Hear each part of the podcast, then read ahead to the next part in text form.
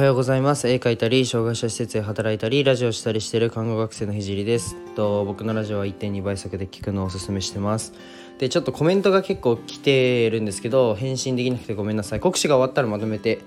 返信します。でなんかちょっと、まあ、トイレの時とか携帯いじっても OK にしてるんですけどそういう時に返信できたら返信しますね。で、えっと、ラジオはまあ平日大体7時ぐらいから始まってて、まあ、基本始まらないことが 最近はまあ多くて、はい、でもまあ7時ぐらいからラジオを撮ってます。で土日はお昼に放送して不定期でライブ配信もします。で今は看護専門学校3年生で国家試験が迫ってるので毎日国試の勉強をやってます。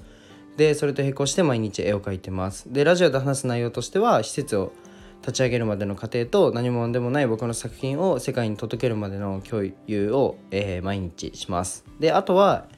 えー医療の最前線での学びだったり他の職業に転用できる考えだったり絵を描き始めて3ヶ月で全国選抜サッカー展に選抜されたので、まあ、そんな僕が日々発信をしていく中で共有したいなと思ったことをえー話します。まあ、夢を叶えるまでの日記みたいなものです。で、コラボの依頼は Twitter とインスタにてお願いします。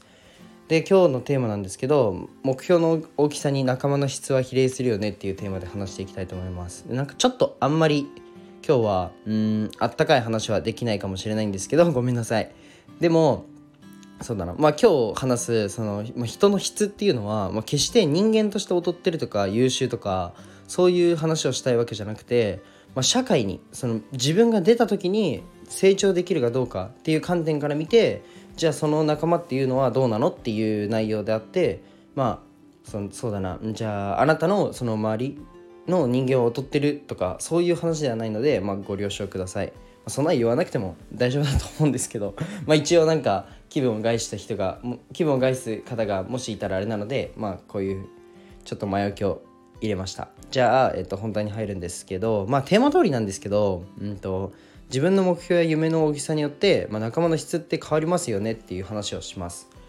うんと例えばそうだなサッカーを僕14年間ぐらいやってたんですけどワールドカップを目指そうとしたらうんワールドカップって大きい目標じゃないですか。ワールドカップを目指したいもう世界一目指したいってなったら、うんとまあ、J リーグの下部組織に入ってまあ、高校サッカーでもいいんですけど、まあ、高校サッカーからそのプロに行く割合より J リーグの下部組織に行くから、えっとプロに行く割合の方が全然多いと思うので、まあ、J リーグの下部組織に入って、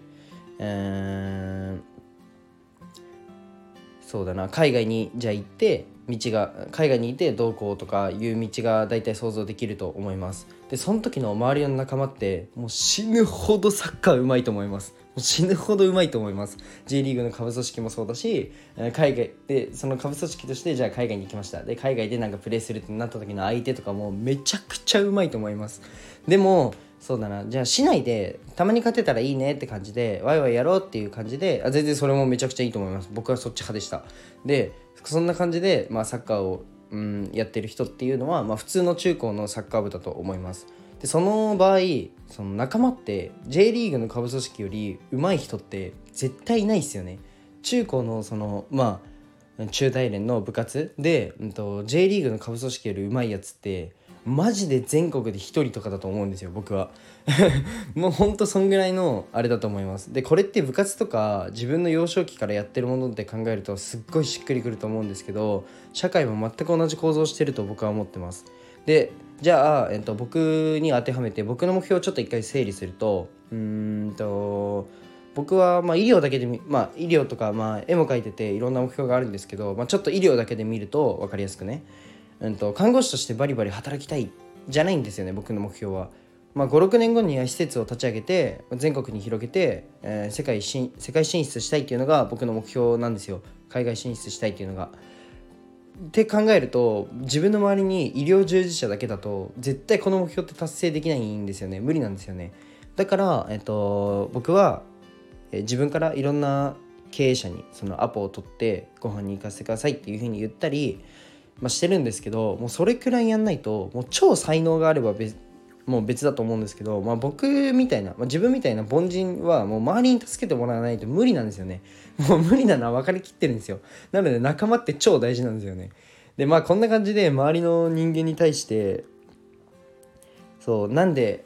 なんか周りのその自分のその周りの人間に対して不満とか、まあ、なんでなんだよみたいな不満とかが多い人は、まあ、そもそも自分の目標と仲間のその質っていうのがずれてる可能性があるので是非見直してみてください。超生意気ですみません。でもこれは事実、えー、あると僕は思います。で少し自分のその周りはどんな人がいるのかなって立ち止まってみるとまあ面白いと思います。じゃあ今日はこの辺で終わりたいと思います。じゃあバイバイ。